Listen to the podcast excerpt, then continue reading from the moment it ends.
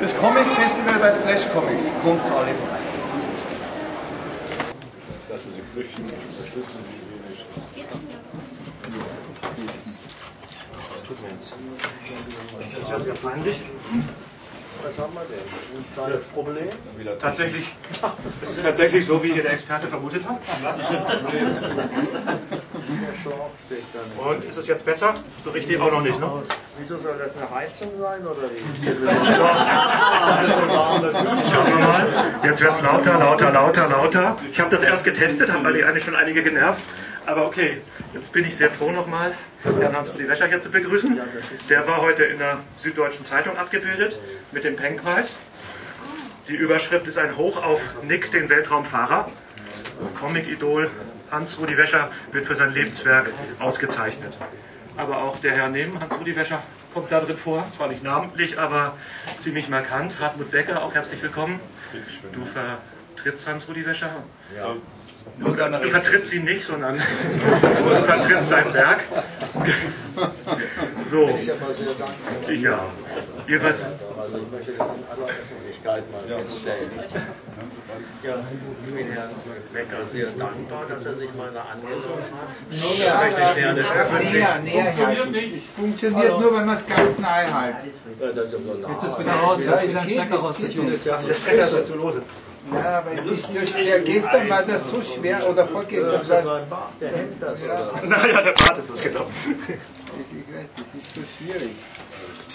Ihr sollt jetzt einen Soundcheck endlich machen. Haben wir gemacht. Ich habe einen Soundcheck gemacht. Ich habe gescheckt, gescheckt, check, check, check. So, jetzt geht's irgendwie.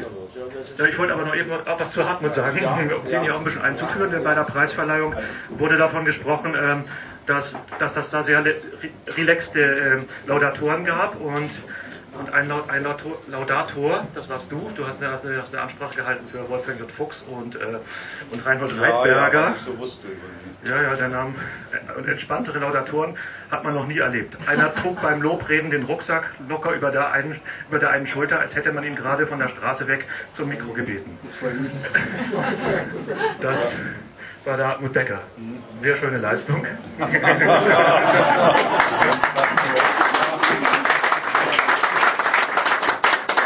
Wir hatten eigentlich heute auch gehofft, dass du mit dem Rucksack hier wieder reinkommst. Ich ähm, habe ihn leider am Stand verlassen. Also, ja. Äh, wie haben Sie denn das empfunden mit der Preisverleihung? Ich fand das sehr interessant und lustig und überhaupt entspannt. Also habe ich das so im Gefühl gehabt. Das ist auch wirklich- ich war allerdings auch überrascht also über die Reaktion des Publikums, und das hat mir sehr gut getan, muss ich sagen, dass so geklatscht worden ist. das bin ich ja nicht gewohnt sonst. Ne?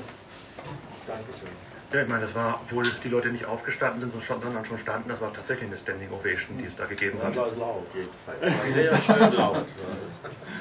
Ja. Einer bitte näher halten, gell? Noch näher. Ja, Ja, hört es nichts. ist, man hört uns nichts. Ich höre schon, aber die hinteren. Gehst du da mal ein bisschen ran und drehst dann mal ab? Nee, das war schon. Ja, ich weiß nicht, wo ich bin. Und ich zieh wieder raus. Ich finde aber wirklich vorne. Das der Mann, der Und ich mache mich über seinen Rucksack lustig, ne? Ich Idiot. Ist ja wohl völlig daneben. Jetzt Vorsicht. Und hört man was? Ja, schon. Aber Genau. Ja, es ist blöd mit dem Mikrofon. Er soll es selber halten Ja, aber es es muss ziemlich, also Ich mal, spreche ein bisschen lauter, davon. bin das nicht gewohnt. ja, So ist das gut, genau. Sehr gut. Das ist jetzt gut, okay. Und der Hartmut und ich versuchen ein bisschen lauter zu reden. Ja, ich sag dann auch nochmal was. Okay, das ist der Test. ja, das war auch ein bisschen näher halten bei ihm, ja? Reinbeißen. Ja, ja, ja. Jetzt geht es hier weiter. Jetzt geht es Hier weiter. Geht das hier weiter? Ähm, Das liegt am Mikro, das ist, normalerweise müsste das anders sein. ja. Oh Mann. Müsste anders sein. Nichts Müsste ist besser. perfekt. Eben. Nichts ist perfekt. Genau. Außer Sie. Außer mich, außer mir oder wie? Ist das österreichisch oder was? Gut, dann fangen wir einfach mal an. Was haben Comics in Ihrer Jugend, was haben die für eine Rolle bei, bei Ihnen gespielt? Eine sehr große Rolle, natürlich. Und äh, Ist das jetzt in Ordnung so? Ja. Ja, verstehen Sie mich? Ja, Das ist gut. Einfach. Ja, behalte ich es im Moment. Genau. Also, als Kind, ich bin ja mit italienischen Comics aufgewachsen und äh, wir kamen dahin, meine Eltern mit mir, und ich konnte kein Wort Italienisch. Und dann haben die Comics mir sehr, sehr geholfen, also sehr schnell die Sprache zu erlernen. ne? Und äh, seitdem bin ich in diesem Medium verfallen. Irgendwie. Das war seinerzeit in Lugano. Das war in Lugano, ja. Da war ich, bis ich zwölf Jahre alt war. Und dann kamen meine Eltern aus bestimmten Gründen, die ich nicht näher äh, erläutern kann jetzt, sind sie nach Deutschland zurückgekehrt und äh, ich mit. Und da hatte ich ein großes Problem, weil ich äh, ja nur auf eine italienische Schule gegangen bin. Ich konnte nur Italienisch schreiben. Und äh, in, zu Hause wurde in Schweizerdeutsch gesprochen und dann kamen wir nach Norddeutschland mit dem spitzen Stiefel und so. Und äh, da habe ich die Comics so miserabel vermisst, denn die gab es ja hier nicht. Und dann habe ich gedacht, also dann musst du dir selber einen machen. Und das habe ich dann schnell gemerkt, dass das gar nicht so einfach ist, wie man sich das vorstellt. Und habe gedacht, du musst jetzt mal eine richtige, meine Mutter auch sagte gleich, also du musst eine richtige Ausbildung haben und dann gehst du noch an die Hochschule und dann kannst du dich äh, dann dafür entscheiden, ob du was du machen willst. Aber erst wird eine ordentliche Schulung durchgeführt. Und das hat mir dann sehr geholfen, muss ich sagen. Also das ist, war eine sehr gute Idee, denn sonst würde ich wahrscheinlich nicht hier sitzen. Dann hätte wäre nie was draus geworden. Naja, also es ist eine Leidenschaft von mir, gebe ich zu. Das war in Hannover. Und Das Sie war in Hannover, Und da ja. haben Sie die Comics noch vermisst in Deutschland. Eben, das sagte ich doch eben gerade. Also ich war völlig entsetzt. Ich hatte, ich hatte eine kleine Sammlung mir angelegt, wie alle Kinder das machen, war nichts Besonderes. Und die habe ich meinen Freunden, die zurückgelassen musste in Lugano, geschenkt. Und da kam ich also praktisch Comic-Nacken, kam ich hier an. Und das müssen Sie sich mal vorstellen, das war grässlich. Und naja, man hat es aber überstanden. Ich wusste nämlich nie, weil ich wusste nicht, ich konnte dann später, als wir zwei Jahre hier waren, den Corriere dei Piccoli konnte ich da abonnieren über die Post. Und äh, der hat mir dann auch wieder sehr geholfen. Ne, Also das war doch sehr schön. Aber das ist nicht, Corriere dei Piccoli war nicht so eine richtige Comiczeitung, sondern also eine Kinderzeitung im Allgemeinen, waren also hauptsächlich so lustige Sachen drin. Und äh, naja, das war's denn. Also Sie haben am liebsten auch damals schon Abenteuergeschichten gelesen Ja, selbstverständlich. Nein, lustig mochte ich auch gern. Also vor allen Dingen natürlich äh, Disney, diese, diese wunderschönen Stories da, der, der Schatz der Clarabella und wie sie alle hießen, diese, da, das, das war so meine Welt. Und die habe ich auch als Reprint gekauft und äh, wenn es mir mal nicht so gut geht, dann äh, schnapp ich mir ein und gehe damit ins Bett und dann ist wieder alles in Ordnung. Das lesen Sie auch heute noch? Ja, selbstverständlich. Denn in Erlangen hatten Sie gesagt, dass Sie gar keine Comics mehr lesen. Sie Das- haben genug Comics gelesen in Ihrem Leben. Ja, das sind die anderen Comics. Das sind nicht diese, diese, diese schönen Sachen. Die Mangas. Mangas, ja. Also das kann man kauen, oder wie ist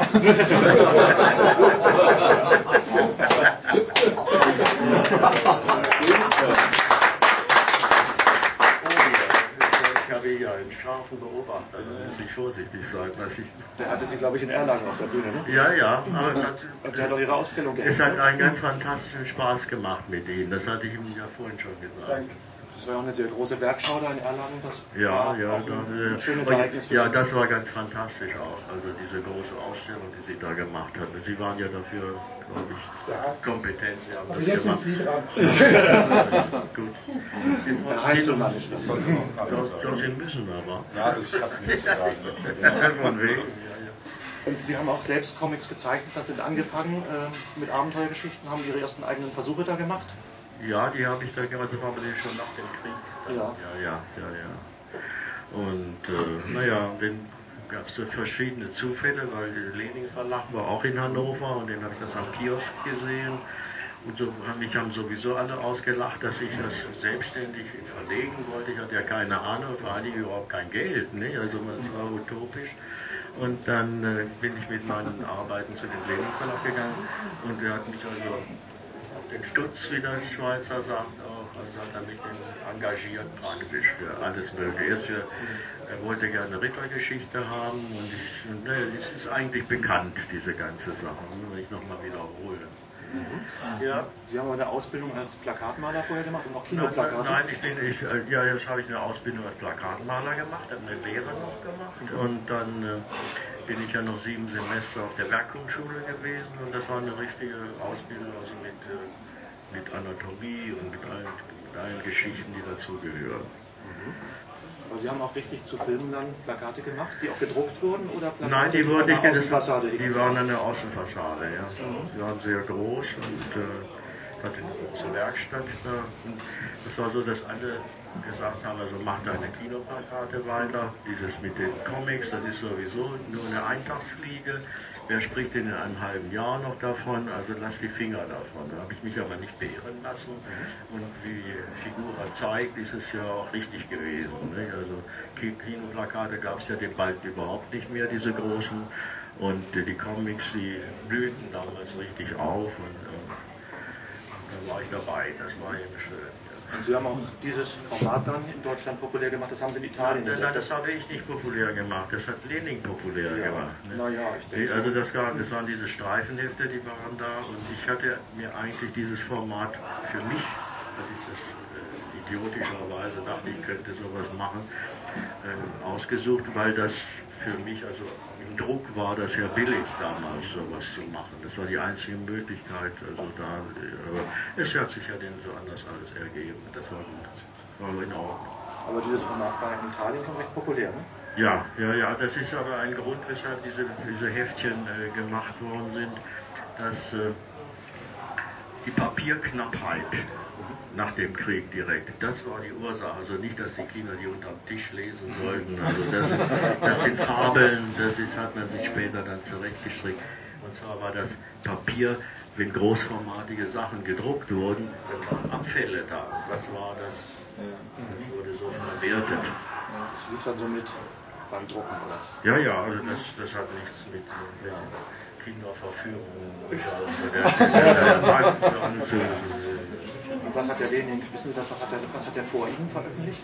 Ja, das ist Carnera, glaube ich, war das, und Akim, den, den Akim, den ersten von Pedrazza. Ja. Und was waren es, waren drei oder vier, jedenfalls war es am Kiosk, es gab sogar so ein kleines Gestell, wo die denn da, äh, und da war ich natürlich ganz geschockt, als ich die gesehen habe. Ich war harmlos untergegangen und da hatten wir einen Kiosk in der Straße und äh, da sah ich die so, hm, was ist das denn? Der will das machen, was ich will, ist ja unerhört. Und äh, in der Jugend ist man ja auch sehr ein bisschen temperamentvoller, also man überlegt nicht lange, bin ich wieder hoch, habe meine Mappe geholt, was weiß ich denn, und bin Stantepede zu Lenin gefahren. Also Sie waren dann der erste deutsche Zeichner, der für Lenin gearbeitet ja, hat. genau. Heiner immer ein bisschen lauter reden. Zu euch hin, und der Herr Wäsche mal bitte ja, ziemlich zum, zum Mikro. Ja, ja. Ist zu. Aber es war jetzt schon ziemlich gut zum Hören, glaube ich. Aber, ja. Ja. Die Lautstärke ist am Anschlag. Ja, das kenne ich mich nicht aus. Aber wenn du ein bisschen lauter redest, kannst du auch frei reden. Ich denke auch, ja, ja, Und nur der Herr Wäscher soll es bitte re relativ nah, aber meistens hat eh funktioniert. Meistens hat eh funktioniert. Nein, nein, das, das, das passt schon. Es hat eh gut funktioniert, nur manchmal ab und zu. Lieber so, haben Sie noch mal der erste, Sie waren dann der erste äh, deutsche Zeichner, der sich im Bereich Piccolo dann versucht hat. Ne? Ich nehme es an. Ich kann nur von mir und jetzt ist aber laut.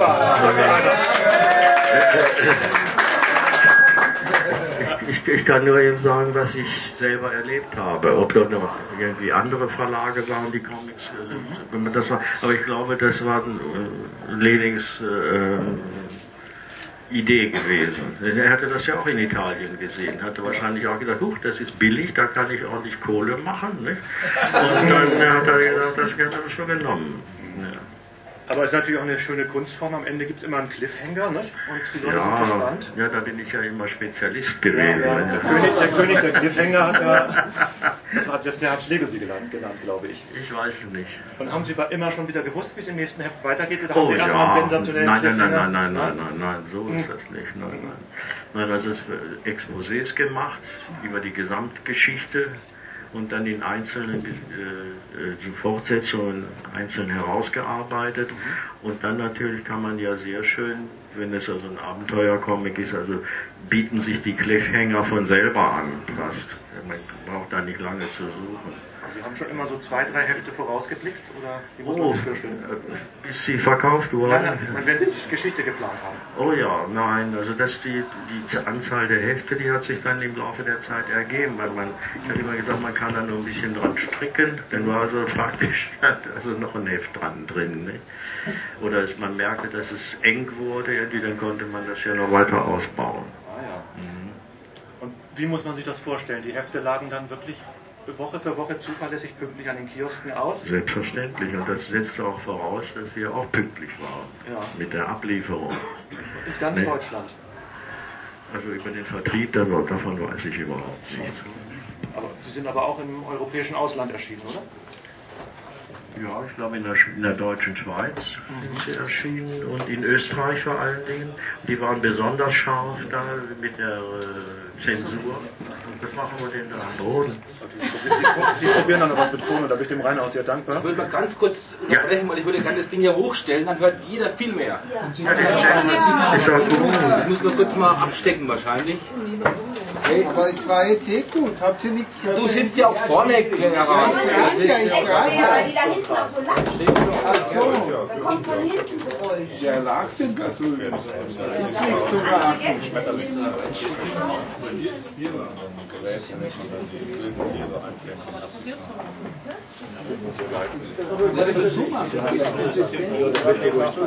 Wir haben es wir haben es eigentlich ohne Ton gemacht, weil ich eh jetzt schon bin, wir hier gehabt mit Beamer und allem möglichen. Einigermaßen Okay.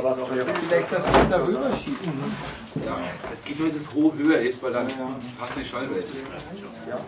Das müsste eigentlich gehen. ist nicht irgendwo aus vielleicht? Müssen wir noch einschalten. Ah, das Test, Test, Test, Test. Wo einschalten, was einschalten? CD. Ja, ist das an? Probier mal, probier mal, probier mal. Jetzt haben wir es wieder, ne? Jetzt kann es wieder werden. Ja.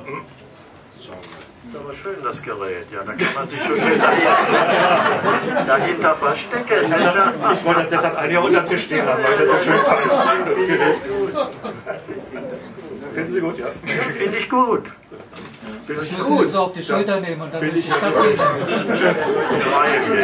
Und wenn ein Haken noch seinen Rucksack hätte, dann wäre eigentlich Ja, alles. ja, ja. Also den haben wir vergessen im Moment. Also so. haben wir leider vergessen. Ja, leider. Ja. Alles klar? Frau Wäscher möchte ich auch noch herzlich begrüßen, die sitzt ganz hinten. Ja. Wir begrüßen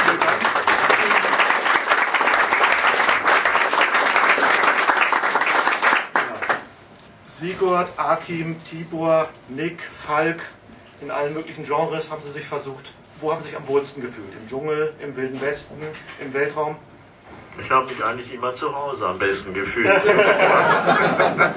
Und außerhalb der Haustür? Ja, ja, ja, ja, ich meine nun, ja, wir haben ja viele Reisen gemacht, auch aber kurz, immer nur, weil wir ja keine, nicht so viel Zeit hatten.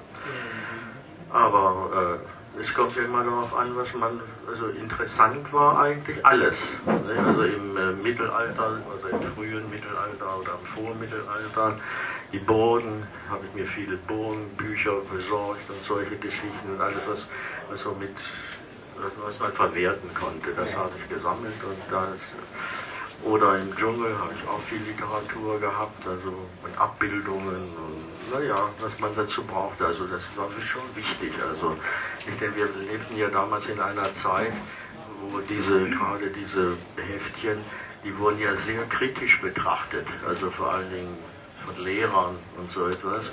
Und äh, deswegen habe ich dann gesagt, also wir, wir müssen gut recherchieren damit, damit man uns nicht also an den Wagen fahren kann, also jetzt praktisch. Und das habe ich eigentlich immer weiter gemacht.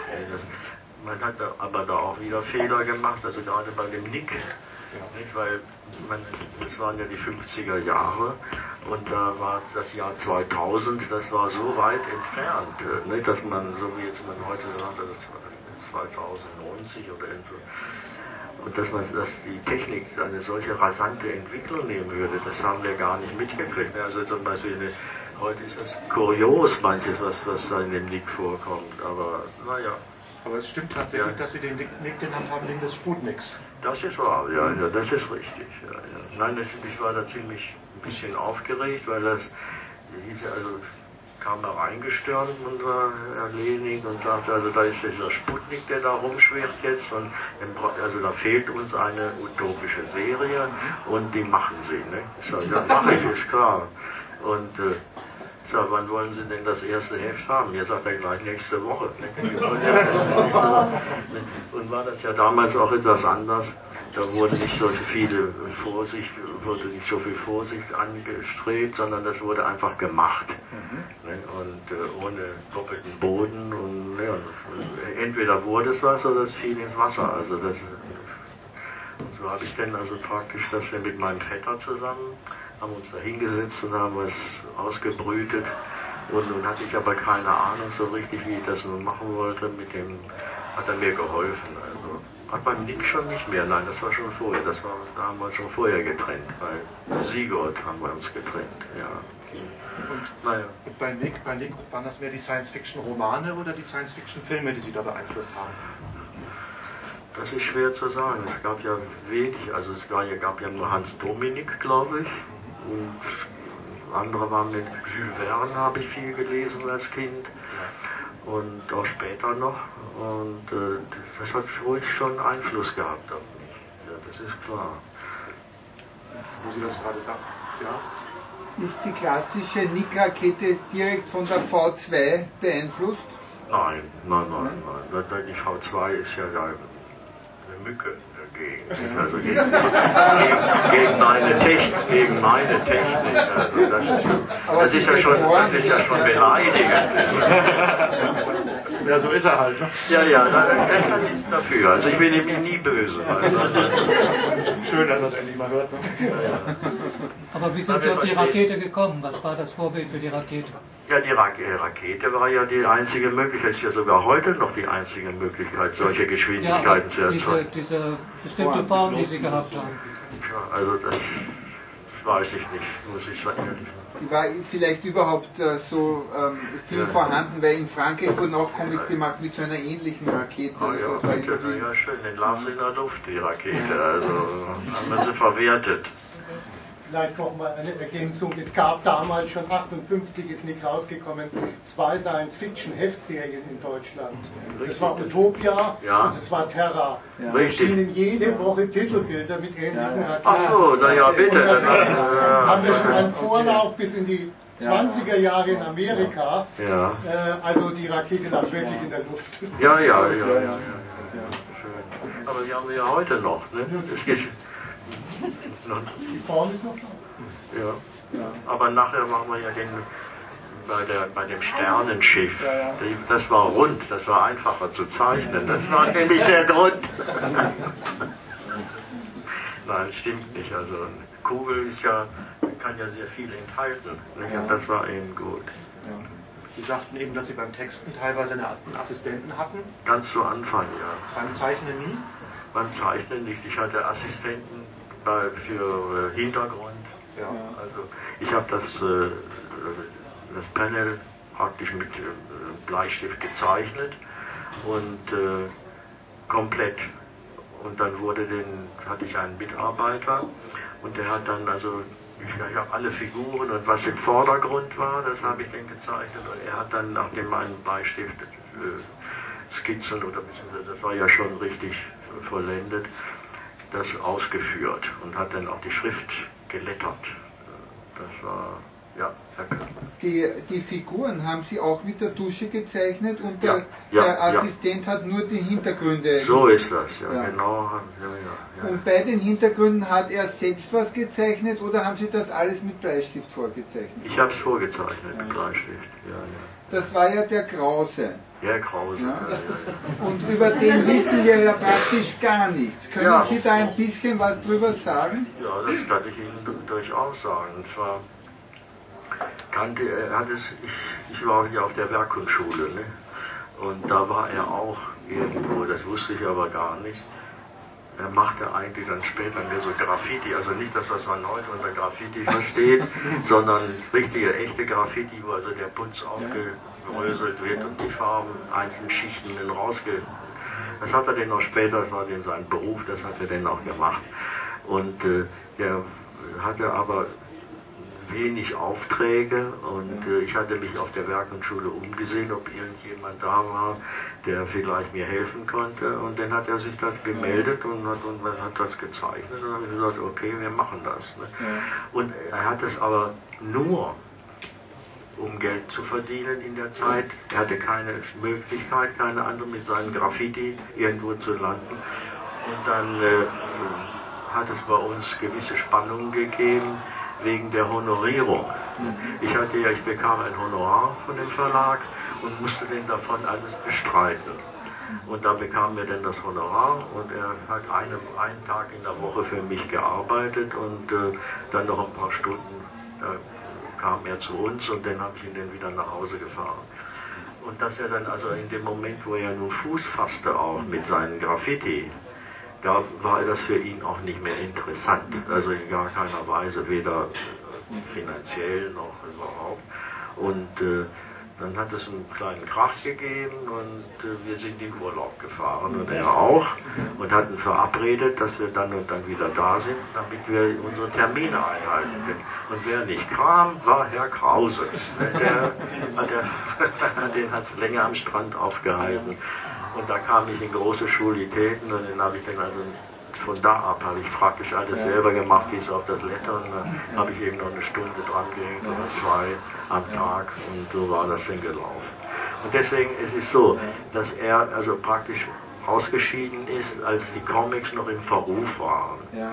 Und äh, er hat also wie damals schon hatte schon also er hatte nicht gern wenn das wenn, wenn das irgendwie mit ihm in Zusammenhang gebracht wurde dass er mal so Hintergründe für Comics gezeichnet hat und äh, das muss man respektieren. Und haben wir gesagt, also schön, machen Sie, was Sie wollen, Herr Krause, jetzt ist es ist okay, beste Wünsche, ciao, ciao. Und so war das erledigt. Ne? Da, da, muss ich allerdings sagen, manche äh, haben dann diesen Herrn Krause ausgebuddelt irgendwo wieder und in, und in der unmöglichsten Art und Weise. Sie hatte ihm geschrieben, also jetzt den Verein, was war das, der, der, Fanclub? Der Fanclub da, ja. der fing dann an. Ja. Und hat den das ausgewählt und hat den also das so breit ausgeweizt, also das, was ich eben gesagt habe, praktisch ja. nochmal. Und hat dann aber darum gebeten, es möchte nichts mehr darüber geschrieben werden. Ne? Und das, das hat, der war so taktvoll, dieser Verein ja. damals, der hat dann diesen Brief auch noch veröffentlicht zum Schluss. naja, und damit ist die Sache jetzt beendet. Ich möchte auch weiter nicht mehr ich möchte auch den Hartmut mal ins Gespräch einbinden. Du hast ja damals die Comics von Herrn Wäscher, hast du wahrscheinlich auf der anderen Seite erlebt als Leser. Das ist richtig. Ja. Genau, dann sag doch mal was dazu. Wie war das denn so damals für dich?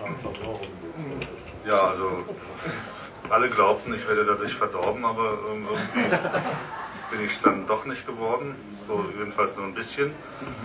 Und ähm, ja, die Sachen waren deshalb interessant, weil immer dieser Cliffhanger, nicht? Also wie geht's weiter? Dann äh, hat man das gelesen und dann musste man in der nächsten Woche ähm, ja, erstmal eine Woche warten. Das war sehr lange. Also wenn man klein ist, ist das, äh, dauert das sehr lange und dann äh, war man dann zunächst äh, ein bisschen enttäuscht, dass der Sieger dann doch nicht zerstückelt worden ist oder doch nicht am Felsen zer, äh, zerschellte. Ne? Aber, aber wäre ja gar keine Fortsetzung mehr gekommen. Ne? Aber äh, der hat dann immer noch irgendwie die, Kurve gekriegt und das war dann wieder in Ordnung, bis dann äh, das Heft relativ schnell zu Ende gelesen wurde und dann man wieder eine Woche warten musste. Und da dass man das nicht so lange aushielt, hat man dann also die Klassenkameraden gefragt und Freunde gefragt und dann hat man dann die anderen Helden dann auch noch getauscht und, und das war also, ja, da gab es ja noch Mickey Mouse Hefte, also diese, diese Streifenhefte waren nicht so hoch im Kurs. Mickey Mouse hatte den höchsten Kurs, ja. das muss man dazu sagen. Immer drei Hefte gegen, also drei Piccolos gegen einen. Und, und diese Cliffhanger, war, war das immer ehrlich oder hast du manchmal einen Cliffhanger gehabt, gehabt, wo du gedacht hast, so geht das eigentlich gar nicht? Also da habe ich jetzt eine Woche drauf gewartet und naja, das ist jetzt irgendwie da kann ich mich so im Einzelnen eigentlich nicht mehr dran erinnern. Ich hat mich nur immer geärgert, wenn ich dann äh, ja, in Ferien gefahren bin und das einfach nicht kaufen konnte oder das, das, das nicht bekam. Und dann war man auch aus der Story raus und dann kam man irgendwie weiß nicht, drei Monate später kriegt, kann man mit einem irgendeinem anderen Heft wieder rein. Also ich habe das immer nur so, äh, weiß nicht, so stückchenweise mitgekriegt. So, eine, so komplett habe ich das in meiner Kindheit nie lesen können. Und in, dein, in, deinem Nachwerk, in deinem Nachwerk, in deinem Nachwort zu diesem hervorragenden Nachwort, Band, bitte, ja. Nachwort, Ja. Nachruf, äh, zu diesem hervor, äh, Was? Gott, wie peinlich, das ist wirklich.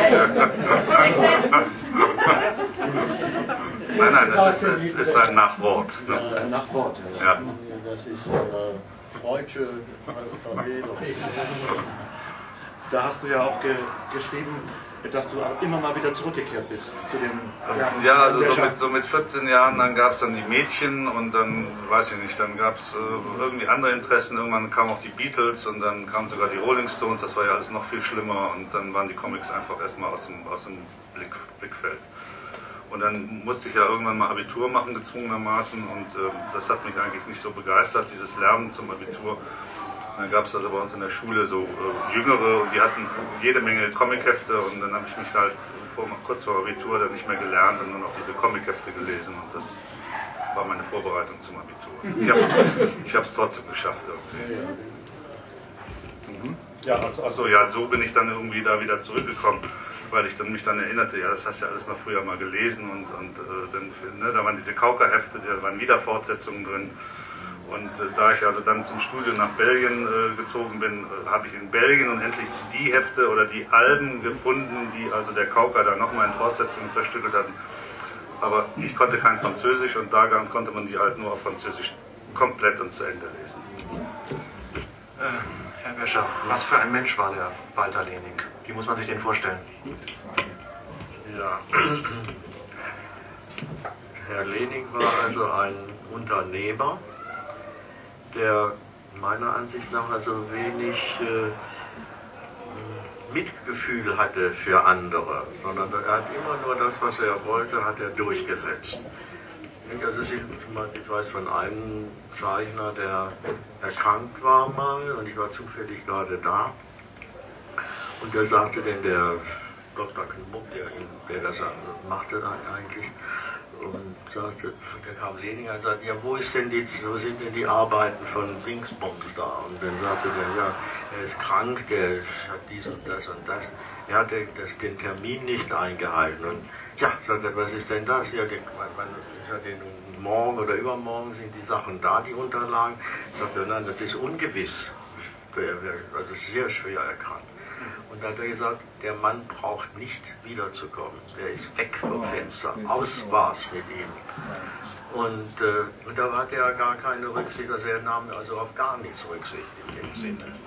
Und viele sagen denn auch heute, dass sie sagen, also Gott, warum haben sie sich manches gefallen lassen und dieses und konnten sie denn nicht da auftrumpfen, weil sie waren doch der, der Hauptpferd oder wie man sowas sagt. Und da habe ich, da habe ich sage ich jedem, jedem, das wäre völlig, völliger Quatsch, wäre Selbstmord gewesen. Er hätte sämtliche Serien eingestellt mit mir, nur um mich dann fertig zu machen. Also das, das wusste ich, dass sowas passiert. Deswegen hat man sich da nicht gewehrt. Weil das ja den, dadurch, dass man sich nun so festgelegt hatte, dass man, also ich hatte ja noch keine Lust mehr in die Werbung zu gehen, sondern das war eben in meine Welt und habe ich dann vieles in Kauf genommen und habe das da gemacht, weil es eben meine Bestimmung war, das zu machen, sozusagen. Hat der, hat der Lening auch inhaltlich Einfluss genommen auf Ihre Werke? Hat kein Gegenlesen, gar nichts? Nichts, gar nichts. Also das, äh, das war die Redaktion, war praktisch das Sekretariat auch.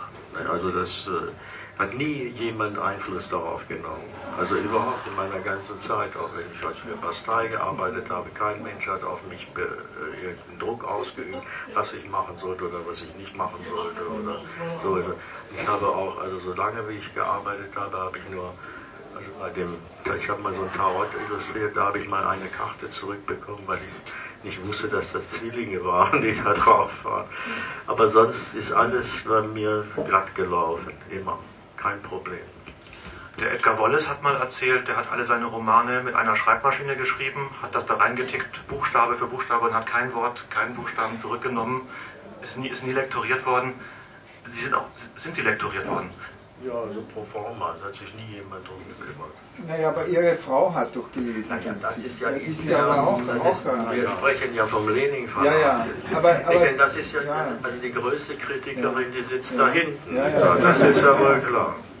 Ne? Und also, ja, ja.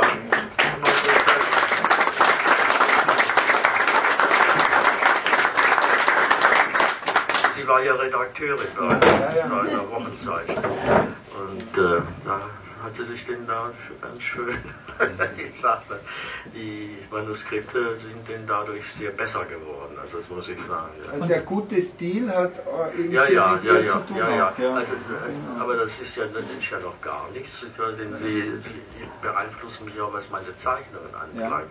Sie kann zwar nicht zeichnen, aber sie weiß genau, was richtig ist. Ja. Ne? Dann, sagt- dann sagt sie dann, oh, ja, ich, ich, also ich zeichne also praktisch erst als Skizze und wenn ich das gemacht habe, dann, dann wird es so ein bisschen über, überradiert und dann mache ich denn das ganz exakt, dass ich nachher bei der Tusche keine Probleme habe. Und, und bevor ich tusche, sieht sie sich jedes an, was ich gemacht habe.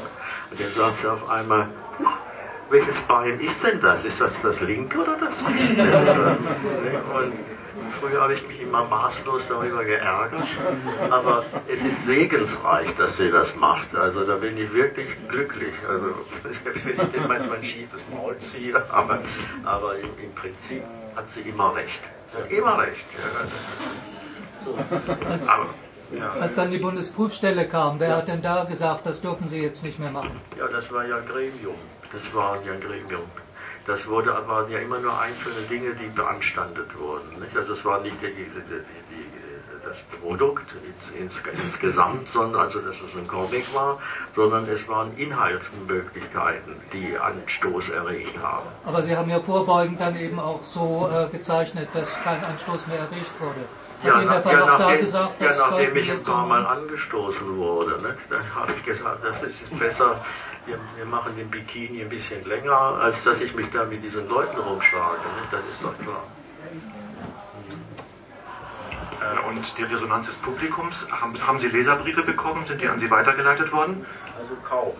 Das sind, kaum. Es sind viele Leserbriefe gewesen, aber die wurden eigentlich kaum weitergeleitet. Also es muss, also, hat, es war so, war so eine Art Post, Postgeschichte da, aber damit hatte ich gar nichts zu tun. ne. Aber manchmal, manche Kinder waren ja auch denn sehr selbstbewusst und selbstständig. Also wir hatten einmal, da kam, klingelte es und da war ein kleiner Junge, der war vielleicht 10, 12, Jahre, 11 Jahre alt und der kam aus Berlin. Hat er sich selbstständig gemacht von zu Hause und war, wollte unbedingt also den Verlag kennenlernen und wollte mich kennenlernen und ich musste ihm was zeichnen. Und da, da war denn die Sekretärin, Frau Reuter, die war denn also so geschickt, dass er wenig davon gar nichts mitgekriegt hat. Hat den, sie hat ihn dann ausgestattet mit irgendwelchen Remittenten und ihm noch Geld gegeben, damit er heile wieder nach Hause fahren konnte. Wäre schön, wenn man den ausfindig machen könnte. Wie der heißen, Ach, wie der das weiß ich nicht. Nein, nein. Es ist ja überhaupt, mit Kindern ist es, macht viel Spaß. nicht? Also, ja, ja, ich war mal in Hannover, da hatte ich mal einen Stammtisch dann, als wir in wohnten. Und äh, da bin ich ein bisschen zu früh gewesen, dann ging ich da durch die Straße, da war ein- eine Straße in Hannover in der List, da sind so Treppen draußen, wo man drauf sitzen kann. Und da waren Kinder, die sagen, die hatten Hefte. Und dann sagte ihnen der eine auf einmal, du bist vielleicht doof, Du musst Sigurd sammeln, das bringt was. ich habe mich natürlich nicht so kennengegeben, bin dann weitergegangen. Aber es machte Spaß mit Kindern. So einer zum Beispiel, da war so ein Flohmarkt und da war der große Bruder, der diesen Stand hat, der musste wohl mal weggehen und da war so ein kleiner Knirps dahinter und äh, ich ging da vorbei und da, da lagen so ein paar Sigurds von sowas, waren aber ziemlich angeknautscht und äh, sag ich, was kostet denn dieser hier? Das, nee, ich habe gefragt, nein, ich wollte gerne diesen Sigurd, den hätte ich gerne. Ja, sagt er, bitteschön. Und ich sage, der hat 20 Pfennig gekostet und alles, was alt ist, kostet ja nur noch die Hälfte. Sag ich, ich gebe dir einen Groschen und dann kriege ich das. Sagt er, Sie sind nur schwachsinnig. Sagt er, das ist, das ist überhaupt nicht für Kinder, das ist, das ist das für Sammler.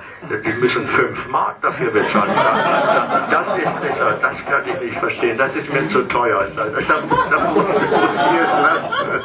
Aber da sieht man, wie Kinder reagieren. Also, also macht wirklich viel Spaß. Und, oh ja, jetzt gebe ich es mal weiter. Ich wollte jetzt. Na, nee, nee, das war schon nicht gequatscht, das war sehr, sehr interessant. Ich wollte mal fragen, wie muss man sich Ihren damals, damaligen Arbeitsablauf vorstellen? Haben Sie richtig Wochenende gehabt? Wie viele Stunden haben Sie jeden Tag gezeichnet? War das richtig so ein regelmäßiges Leben oder? Es war regelmäßig in Bezug auf die, äh, die Arbeitsmenge im Allgemeinen. Also man konnte also als Beispiel, die, diese Sachen, die wöchentlich erscheinen, müssen wöchentlich erscheinen. Und zwar, dass, es gibt gar kein, kein Oder, das also zwei Tage später, das wird also den ganzen Vertrieb durcheinander bringen. Und äh, dass, wenn wir in Ferien gefahren sind, im Juli, August, meine Frau und ich, und dann habe ich Weihnachten habe ich angefangen, vorzuziehen und Vorrat zu zeichnen, ne, damit die, diese, diese Zeit überbrückt wurde. Ne. Und äh, also man kann es auch nicht so definieren, dass man sagt, dass es halt im Allgemeinen so viel, was haben wir denn da? Eine Höllenmaschine oder was ist das? Funktioniert das? Aber er nimmt das auf. Soll vorsichtig sein. Jetzt kommt. Der, der, schreibt das dann auch ab und veröffentlicht das. Ja, das sowieso. Aber das darf er ja. Das ist klar.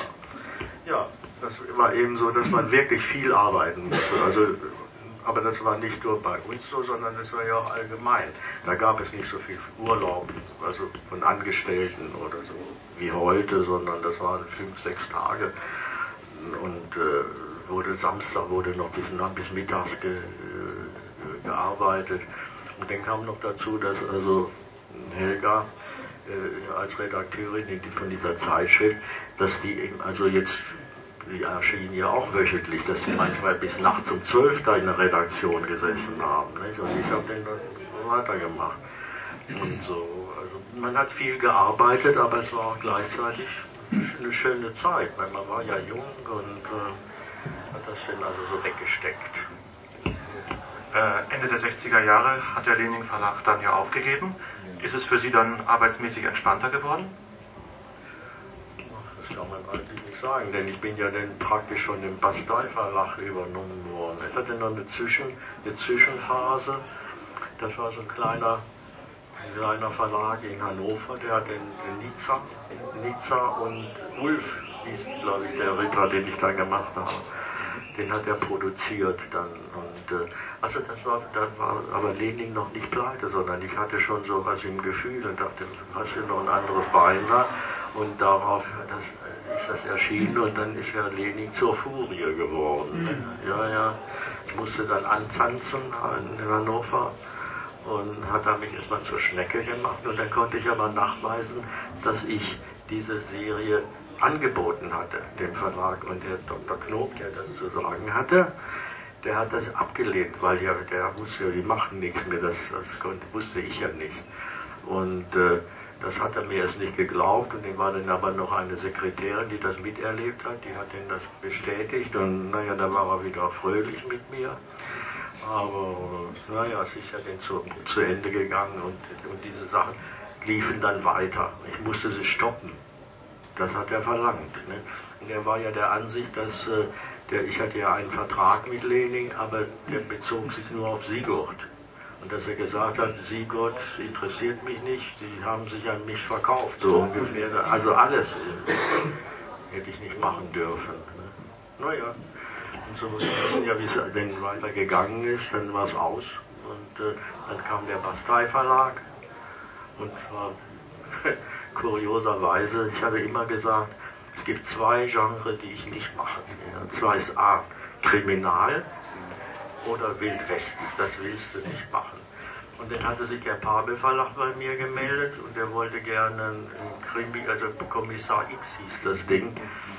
Und dann habe ich auch eine, eine Probenummer gemacht und habe aber festgestellt, dass das, es wurde Porträtähnlichkeit der Schauspieler verlangt, die das, weil das ja verfilmt worden war. Und das war mir zu aufwendig, habe ich gesagt, also nee, das, das läuft nicht. Und äh, dann kam Bastei, da war ich, weiß ich noch, war ich gerade in Lausanne bei meiner Mutter, als das meine Frau den Brief nachgeschickt hatte. Da schrieb er, ich wollte doch noch nicht in Pension gehen irgendwie. Dazu wäre ich ja noch zu jung. Und, naja, den hatten wir uns verabredet, mit auf dem, Rück, auf dem Rückweg bin ich denn bei äh, Bastei gewesen und haben sie mich sofort für Wild West, für, ausgerechnet für Wild West Geschichte, für Buffalo Bill engagiert. Habe ich ihn genommen, hat mir auch sehr viel Spaß gemacht. Allerdings muss ich sagen, je mehr ich in der Materie war, je unsympathischer, desto unsympathischer wurde mir der Buffalo Bill, also Bill Cody als Person. Und außerdem ritt er ja immer auf einem Maultier, also jetzt in, in Wirklichkeit. Und äh, ich musste immer einen feurigen Hengst, Amigo hieß der, ja, weiß ich noch. naja, so war das jetzt. Ja. dazu was fragen? Wie weit hat Bastei die Texte bearbeitet und wie weit waren das noch Ihre Texte? Ja, ich würde sagen, so 60 Prozent waren meine Texte. Und äh, der Einzige, der Herr Fehler, ich weiß, er ist bekannt, ja. Ja. Herr Fehler, der Redakteur, das war mein Redakteur und der sagte mir immer, ach, ich bin so froh, dass Sie nun, dass Sie wieder was geschickt haben, damit dem habe ich keine Arbeit. Sagte immer, ja, ja. die anderen wurden dann wohl sehr stark herum. Ja, aber es wurde so sehr gekürzt zum Teil. Und was mir nun nicht so gut gefallen hat, aber ich konnte es ja nicht ändern, waren diese, diese lautmalenden Worte, diese Onopathien, nicht wahr? Diese, dieses äh, Pferd macht den nur so brrr, ne, oder Kloppe die Kloppe, die, wenn er die, das fand ich also albern, aber das haben sie gemacht, das, das war nicht möglich dagegen anzukommen. Ja, nee, ich bin ja nee, nicht. Der, der ist noch nicht chronologisch, ist, chronologisch ist er noch nicht dran. Ja. Aber wann haben Sie zum ersten Mal mitgekriegt, dass es eine regelrechte Fan- und Sammlerszene gibt, die sich für Ihr Werk sehr stark interessiert? Das hat sich so eingeschlichen, also es, da kann ich keinen Termin oder irgendwas sagen. Das waren zuerst. Als Peter Skotzig zu Ihnen gekommen ist? Ich gerade sagen, das war das erste, war die, in, äh, die Berliner, die kamen an, die haben uns, als wir da in der Heide wurden, haben sie, haben uns nicht besucht. Ja. Und äh, war schon interessant, aber ich habe das nicht gewusst. Ich saß da in der Heide und machte mein Buffalo Bill und war fröhlich. Nicht? Wo soll ich mich, mich, da noch lange um irgendwelche Sachen kümmern? Nicht? Ja. Kamen Sie sich da eher anonym vor und haben Sie gedacht, keiner, keiner weiß ganz genau, was ich da mache oder dass ich das bin, der das macht? Ja, also, also das, wo wir da gewohnt haben, da wusste das niemand, was ich will. Ich hörte nur mal, wie einer sagte, was macht denn der Wäscher eigentlich da? Ach, so, der macht sowas wie Mickey Mäuse oder sowas. Ne? Und damit war das erledigt. Ja, nee, also das hat keiner darauf angesprochen. Außerdem waren das alles Bauern hauptsächlich und die kümmerten sich um ihre Felder und Tiere und die, das interessierte die auch überhaupt. Sie haben dann ja auch für die Sprechblase gezeichnet, für Norbert Hedke. Wie haben Sie den Norbert Hedke erlebt als Menschen? Hitke war sehr angenehm. Also das war so ein richtiger Kumpel, wie man so schön sagt. Und, und äh, war manchmal chaotisch auch ein bisschen, aber ich, also es ist sehr, sehr schade, dass er gestorben ist. Und, aber andererseits ist so, ich hatte das Gefühl, dass also, es ging bergab eben mit diesen Sachen. Das ist ja klar. Und äh, naja sind wir da ohne Hitke, nicht? Ja. Leben trotzdem weiter. Wer, wer hätte das gedacht? Genau, aber es ging nach Hedke dann ja weiter und jetzt wäre chronologisch eben der Hartmut dran. Wie ist das dann damals gelaufen? Wie ist? Ja, ne? ja was, soll, was soll ich dazu sagen? Also wir wussten ja nichts voneinander und dann war eines Tages dann der Anruf und und ähm, ich hatte dann eigentlich auch erstmal überlegt, ob das überhaupt äh, sinnvoll ist, dass ich, das passte ja irgendwie gar nicht zusammen, denn ich hatte sehr viele junge Zeichner, mit denen ich arbeite, meistens in der Werbung. Und äh, andererseits äh, hatte ich dann inzwischen wohl auch mal mit Volker Hedke, also mit dem Sohn telefoniert und, und sagte, ja, also die wollen das also überhaupt nicht mehr machen, die haben überhaupt gar keinen Einfluss mehr, also wollen gar keinen Einfluss mehr darauf haben. Und ging ich erstmal in mich und dann habe ich Herrn Wäscher angerufen und gesagt, ja, lass uns zusammenarbeiten. Und dann es gab es natürlich dann zunächst erstmal gewisse Überlegungen, wie man das macht, also weil ich das mit dieser, äh, mit dieser Sache wie Hedke äh, da vornehmen einfach nicht machen konnte, wie Hedke das gehandelt hat. Ähm, das, als erstes haben wir für einen Wäscher eine neue, eine frische Internetseite gemacht. Das war schon mal das A und O der, der, dieser ganzen Zusammenarbeit, dass man also, wenn man googelt, dann also auch auf die richtige Seite kommt, die also die offizielle Wäscherseite kommt, die also auch was zu sagen hat und was auszusagen hat. Und dann ähm, war das Zweite, dass wir ähm, mal gefragt, dass ich mal leise gefragt haben, ja eigentlich, was ist mit den Originalen? Nicht, das äh, sind ja ganz viele Originale äh, gemacht worden und wo sind die? Und äh, ne, dann kriegte ich also auch eine Kopie des alten Vertrages, den Herr Wäscher mit äh, Hitke hatte. Und da stand also nur das Nutzungsrecht drin, also das ist ein, war ein Vertrag über das Nutzungsrecht und ähm, dann habe ich einfach nachgefragt, bitte ähm, ne, nach diesem Vertrag müssten, müssten also auch die Originale zurückgegeben werden und äh, das haben wir dann sehr vorsichtig und sehr freundlich gemacht und auf, diese freundlich, auf dieses freundliche Schreiben wurde auch, auch sofort freundlich reagiert. Und äh, der Herr Wäscher bekam, glaube ich, sieben oder acht oder neun Umzugskartons mit äh, Zeichnungen und mit äh, Originalzeichnungen, die äh, gar keinen Platz hatten in der Wohnung, wenn ich das richtig sehe. Und, und äh, dann wurde das sehr schnell umgeleitet in mein Büro und dann stand ich davor und dachte, also das, das, das, das glaube ich einfach nicht, weil das also einmal diese Menge an Zeichnungen und dann hatten die alle so einen schönen Überleger und dann machte man diesen Überleger ab und diese Farben leuchteten eigentlich, also eigentlich richtig entgegen und äh, alle Farben, die ich vorher in den Drucken nie gesehen hatte. Und ähm, dann habe ich noch weiß ich, andere gefragt und dachte, ja, was macht man damit? Und dann äh, habe ich zufällig auch noch Paul Derouet oder, oder Bode Birk äh, mal gefragt.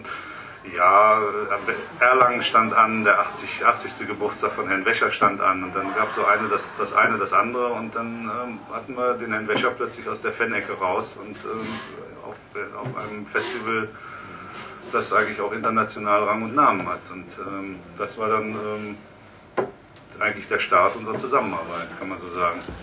Ja, Stichwort Fan-Ecke. Wann reagierst du unwirsch, wenn Bilder von Herrn Wäscher abgedruckt werden? Also ich reagiere grundsätzlich nicht unwirsch. aber Oder wann, wann, wann, wann, lässt du unwirsch reagieren? Aber ich, äh, ich, ich, reagiere bestimmt, weil, ähm, weil es gibt einfach ein Reglement im Urheberrechtsgesetz und das bitte ich einfach, äh, dass das beachtet wird. Und äh, ich rufe dann auch schon mal an oder, oder nehme andere Mittel zur Hilfe, wenn das eben nicht beachtet wird. Und das äh, ist nicht, äh, das hat ist nicht auf meinen Mist gewachsen, sondern das ist einfach das Recht von Herrn Wäscher und das steht ihm zu und äh, ich habe halt den Job von ihm bekommen, mich darum zu kümmern und das tue ich auch. Hat sich da vorher so gewisser, deiner Meinung nach ein gewisser Schlendrian eingeschlichen und da musstest du einiges grundlegend ändern? Also Schlendrian ist ähm, also ein, ein, gewisses Gewohnheitsrecht, kann man, äh, muss man das so formulieren. Das heißt also, ähm, ja. Habe ich, hab ich was verpasst? Nein, nichts.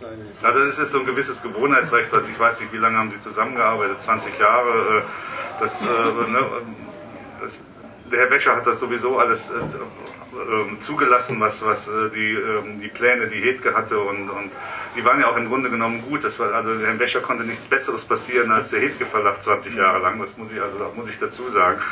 Und ähm, gab es also gewisse Bequemlichkeiten und der, der Norbert Hilke hatte auch seine Kunden und wollte die Kunden natürlich auch bedienen und, und äh, es, es, es passte auch alles. Dann sagte er gerne mal, ja, das kannst du dann in der Zeitschrift nochmal abdrucken und wenn du dann Hinweis machst auf, das, auf die Serie oder dann kannst du in, in der Zeitung nochmal rangehen äh, ne, oder einfach um, um äh, die, seine Produkte auch zu fördern. Und ja, zum Schluss wurde dann eben gar nicht mehr gefragt, es wurde einfach nur gedruckt weil man sowieso davon ausgegangen ist, dass der Norbert das eh erlaubt. Und äh, ja, und als das dann zu Ende war, dann war ich dann plötzlich der Buhmann, wo ich dann sagte, also halt, stopp, äh, bis dahin und nicht weiter. Also nicht, nicht von mir aus, sondern eben, das ist, äh, ich sag's nochmal, das ist das Recht von, von Hans-Rudi Wäscher, was da äh, verletzt wird und äh, darauf bestehe ich halt, dass das auch beachtet wird. Ein sehr schönes Beispiel für die Zusammenarbeit ist sicherlich dieser Hommageband, der jetzt zum Comic Festival erschienen ist. Da haben wir auch eine Ausstellung unten in den Kunstarkaden. Ähm, da ist die Zusammenarbeit ja relativ unkompliziert gelaufen. Da hat der Gerhard Schläger sich an dich gewendet und. Absolut, problem, absolut problemlos. Das, wurde, das war eine Absichtserklärung da und ich hatte gar nicht, äh, ich wusste gar nicht, also ich hätte nicht geglaubt, dass so viele Zeichner sich daran beteiligen. Und ich sagte auch erstmal abwarten und ob da überhaupt jemand was äh, dazu beizutragen hat. Und ich bin also so überrascht, also dass auch vor allen Dingen auch junge Zeichner sich äh, dem Thema gewidmet haben, dass ich also, ja, bin gerührt über das Ding, muss ich ehrlich sagen. Ich auch. Ich auch. Ja. Habe mich sehr amüsiert. Ganz toll. Finde ich sehr, sehr gut. Ja. Mhm. Ich habe eine Frage zu den Originalen. Hartmut hatte das eben angesprochen. Als Sie bei Lenin noch waren, haben Sie jemals daran gedacht, die Originale wieder zurückhaben zu wollen? Nein. Das war für Sie verloren, das war verkauft und. War, äh, da, ja, und das ist an sich furchtbar schade, weil ich dann erfahren habe, dass die meisten Zeichnungen vernichtet worden sind. Die sind verheizt oder was weiß ich. Wenn, wenn, Sie die alle zurückgekriegt hätten, das würde ja ein ja. Zimmer füllen. Hätten Sie die alle aufgehoben oder hätten Sie die auch weggeworfen? Oh, da müssen wir meine Frau fragen. ja, genau. Also ich hätte ich weiß nicht, also partiell hätte ich äh, wahrscheinlich rausgesucht für mich, ne? aber äh, Tabula Rasa hätte sie gemacht. Da wäre zack, wäre alles weg gewesen. Und das ist das ja jetzt auch weg. Also wir haben nichts verloren. Das ist, äh, das wäre uns wahrscheinlich auch so gegangen. Ja. Ja, nein, äh, Frage. Ja, der, dieses, dieses, dieses schöne Buch hat ja auch der Hartmut Becker verlegt. Was steht da so nein, demnächst? Nein, nein, oder, oder betreut oder ja, möglich gemacht, möglich gemacht, angeschoben. Was, was steht da demnächst so an in, in der Richtung? Also, ja, das, ja, dazu gibt es eine Geschichte, weil der Heider Verlag, äh, ich habe mit einem anderen Illustrator also, also lange ähm, gebaggert beim Heider Verlag, um also mit dem ein Buch machen zu können. Das ist der Ertugul Dirne.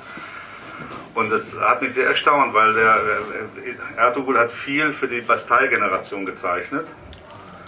Und der ähm, Hans-Martin Haider bringt Bücher raus äh, mit einem Zeichner, der auch sehr viel für Bastei gemacht hat, nämlich mit Klaus Dill und macht die also in einer hervorragenden Qualität. Hat auch Bücher von Cassaro gemacht, von anderen Illustratoren.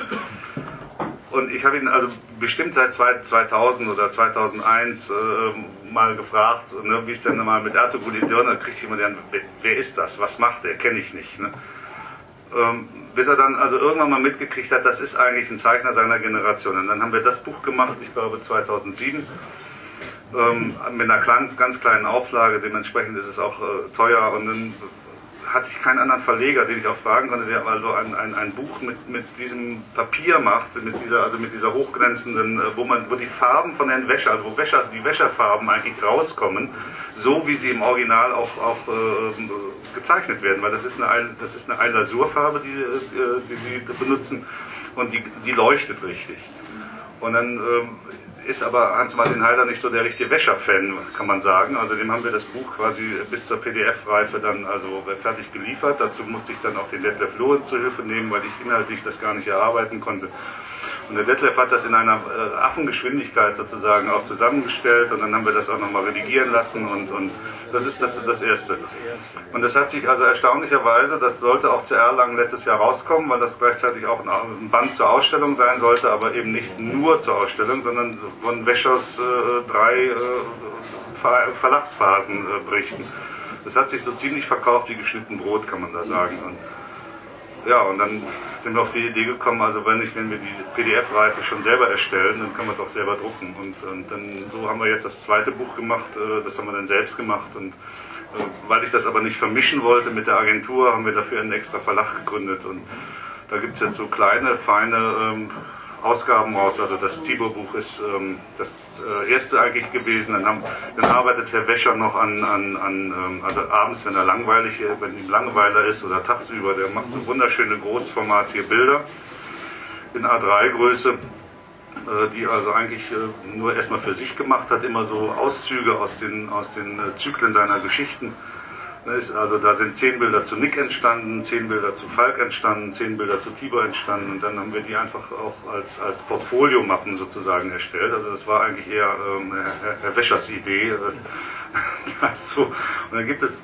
äh, also die so herzustellen, das kann man so sagen. Und dann jetzt sind aber in der Zwischenzeit nochmal, darf ich das verraten, wie viele äh, Sigurd-Bilder äh, da inzwischen schon ähm, ähm, gemacht worden sind? Ja, ich weiß nicht so recht. Sagen Sie es. Ich weiß es nicht mehr. Ich habe es vergessen. Nee, warten Sie mal. Das müssen also ungefähr 60 Stück sein, ne? Ungefähr. 60 Stück. Das ist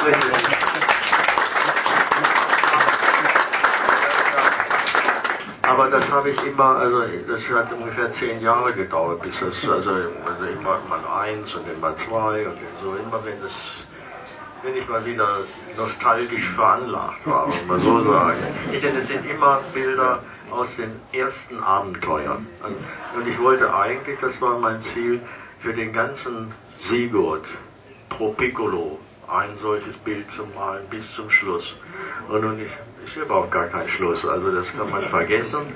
Und äh, dann habe ich gedacht, aha, dann machst du erstmal 30 und dann wurden, dann meine, die setzen ja keinen kein Schimmel an da. Nicht? Und da habe ich immer, wenn ich Lust hatte, habe ich solch eine Zeichnung gemacht. Das war's. Aber das sind farbige Bilder und was für Farben verwenden Sie? Ja, also das sind, äh, früher hießen sie, früher hießen sie Eiweiß-Lasurfarben. Die wurden also verwendet hauptsächlich bei Retuschen in, äh, von Fotos und solche Geschichten. Also das sind Farben, die sind äh, fast pigmentlos und, und also, weil ja das Skelett, also überhaupt, das ist eine Schwarz-Weiß-Zeichnung, die ich mache. Und wenn ich jetzt mit diesen Farben lasiere, lasiere, dann wird der schwarze Strich überhaupt nicht tangiert. Der ist absolut rein, bleibt er. Während wenn Sie jetzt Aquarellfarben nehmen, die haben, sind pigmentiert, zum Beispiel gelb, stark pigmentiert. Wenn Sie jetzt darüber weggehen, dann wird das schwarz-grau. Und deswegen habe ich damals diese Frage. Ich habe ja immer viel ausprobiert und da habe ich gedacht, aha, das ist das Ideale. Und äh, die werden ja bis heute hergestellt, diese Farben, von Schminke, glaube ich, und dann ist es eine andere Firma, die für Schminke das macht, weil sie ja praktisch nicht mehr so sehr gebraucht werden heute, weil ja alles über elektronisch heute viel gemacht wird. Ne? Und äh, gerade jetzt, vorgestern war das hier so ein junger Mann, der sagte, wie machen Sie denn das? Das sind ja wie Glasbilder, wenn man die gegen das Licht hält. Das, sowas gibt's ja gar nicht. Aber was sind denn das für Farben? Fragt er auch gleich. Können Sie mir nicht da helfen? Ich habe dann was koloriert und der löst sich mal ein schwarzer Strich auf und es ist furchtbar. Dann habe ich ihm ein klein paar Tipps gegeben, wie er das machen kann. Ja, wollen wir mal sehen, was da daraus wird.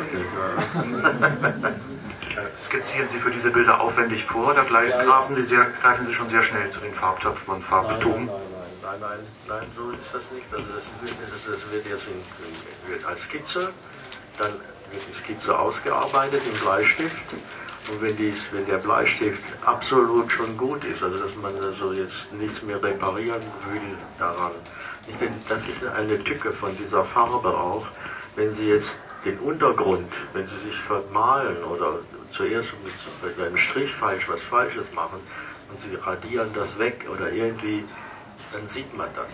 Also es darf praktisch keine Panne auftreten bei diesen Farben. Und es ist auch so, dass die Farbe, Sie können die Farbe nicht aufhellen wieder. Also wenn es, wenn es in Blau so, so, so ist, dann ist das so. Dann kann man nichts mehr machen. Naja, dann habe ich ihm ein paar Tipps gegeben, wie man das vermeiden kann und er hat sich gefreut, ja. Was, was für, Formate haben die Bilder denn? Wie groß sind die? A3. A3, so, sind groß. Ja. Das sind diese, diese, die Portfolios. diese Portfolios. Die sind, die, die, sind, fast original. Die sind original groß, ja, ja. Mhm. Kann man bei Hartmut am Stand welche sehen? Ja. Mhm. Ja, dann sollte man das tun, wenn es einen interessiert. Haben auch viele schon. Ja, ich denke, noch ein, noch ein, zwei Fragen aus dem Publikum oder Hartmut noch einen erzählen? Ich will dazu sagen, dass natürlich auch beabsichtigt ist, diese bis jetzt 66 Sigurd-Bilder, also auch chronologisch äh, in, in, äh, innerhalb dieser Mappen rauszugeben. Ne? Das ist nur sehr aufwendig, weil die Scans in dieser Eilasur sind äh, sehr teuer, sehr, ähm, ja, sehr vorsichtig, die müssen immer nachkorrigiert werden. Ja. Und, ähm, aber wir werden sie bringen, wir werden sie nach und nach herausgeben. Dazu, äh, dazu natürlich auch die Bücher, Entschuldigung. Dazu natürlich auch die Bücher. Also jetzt zum 50 Jahre Tibor haben wir dieses Tibor-Buch gemacht. Es wird ein Falkbuch geben, es wird noch ein Nick-Buch geben. Und äh, wollen wir mal sehen. Der Eckert sagt man. Ich habe eine Frage zu Ihrer Vorlesingzeit. Ja. Äh, Sie haben ja, bevor Sie die Piccolos gemacht haben, äh, im Kopf gehabt, so ein Magazin zu machen. Richtig. Was haben Sie da für italienische Zeitschriften so äh, als Idee gehabt? Wie, wem wollten Sie nacheifern? Ja, ich wollte gerne solch eine Zeitschrift wie Malaventuroso zum Beispiel oder äh, Intrepido. Es gab ja da eine ganze Menge. Äh, Tarzan gab es eine Zeitschrift, äh, die aber viele andere Sachen. Also es waren immer, äh, an sich sind diese Zeitschriften, das wusste ich damals natürlich nicht, die sind entstanden von den Sonntagsbeilagen. Und die sind auch immer praktisch nur eine also jetzt eine Seite war denn die Geschichte in der Woche. Zu Anfang, ja. Immer. Schon, also jetzt nicht von mir, sondern jetzt äh, bei den Italienern war das so. Die Franzosen haben es übrigens genauso gemacht. Da gab es auch solche Zeitschriften. Also die eine Seite und dann kam die nächste Seite, also meinetwegen jetzt Flash Gordon, dann Jungle Jim und was es alles gab, aber immer nur eine Seite. Aber haben Sie wirklich die Vorstellung gehabt, Sie können das alles allein machen? Nein, ich hatte ja irgendwie gehofft, aber ich musste erst mal eine machen überhaupt, ne, um das vorzuführen. Und da gibt es ja noch ein paar Seiten davon. Da gehört zum Beispiel diese, die erste Seite für Sigurd, diese große Seite. Die, das, das sollte das Format sein. Aber das war utopisch und das war also von vornherein unmöglich. Eine Frage habe ich dazu noch. Ja. Äh, auf dieser Sigurd-Seite gibt es ja Anlehnungen an Prinz Eisenherz. Ja. In welcher Form haben Sie Prinz Eisenherz kennengelernt damals? Ja, auch so. Auch so, das wurde in den Zeitschriften eine Seite von Prinz Eisenherz gedruckt. Also die früheren italienischen Zeitschriften, ja, da haben Sie also vor Kriegs, vor Kriegs. In, Deutsch, in, Deutschland nicht, Buntes Allerlei oder nein, so? Nein, nein, nein, das habe ich nicht gekannt. Also ich war eben auf diese, ich habe ja den, während des Krieges gab es die Zeitschriften ja sowieso nicht mehr, als wir kamen. Dann und dann nach dem Krieg haben sie sich ja auch nicht, gab es die ja auch nicht mehr.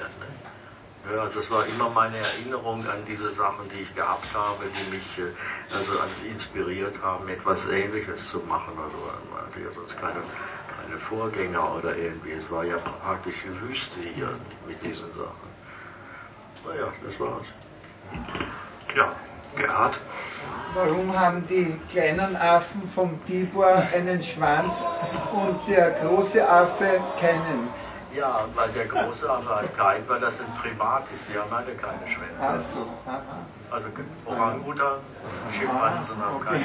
Das andere sind Affen. Ah, das ja. sind Affen. Okay. Und die haben einen. Ich meine, ich, werde, ich will, mich, will mich da nicht in nähere Betrachtung versenken, aber äh, Sie wissen, was ich meine. Okay. Haben wir noch eine Frage im Publikum? Okay, ja, dann bedanke ich mich ganz herzlich bei euch beiden und natürlich besonders bei Jan Wäscher. Wir hoffen, dass wir Sie in zwei Jahren hier auch wieder auf unserem Comic-Salon begrüßen dürfen. Würden wir uns sehr freuen und wir sind sehr, sehr froh, dass Sie gekommen sind. Ich bemühe mich. Also ich rauche nicht, trinke wenig Alkohol, also mehr kann ich nur wirklich nicht machen. Ich esse viel Gemüse. Ich bin hauptsächlich Vegetarier. Aber wir sagen immer, das, unser Spruch ist immer so, wir sind Vegetarier wie die Braunbären. Also die ernähren sich also von Beeren und von kleinen Pflänzchen und so weiter. Aber wenn ihnen mal so ein, so ein saftiges Reh entgegenkommt, nicht, dann schlagen sie zu und das machen wir auch. Also wir sind nicht so stur. Okay, dann jetzt wirklich noch eine Standing Ovation.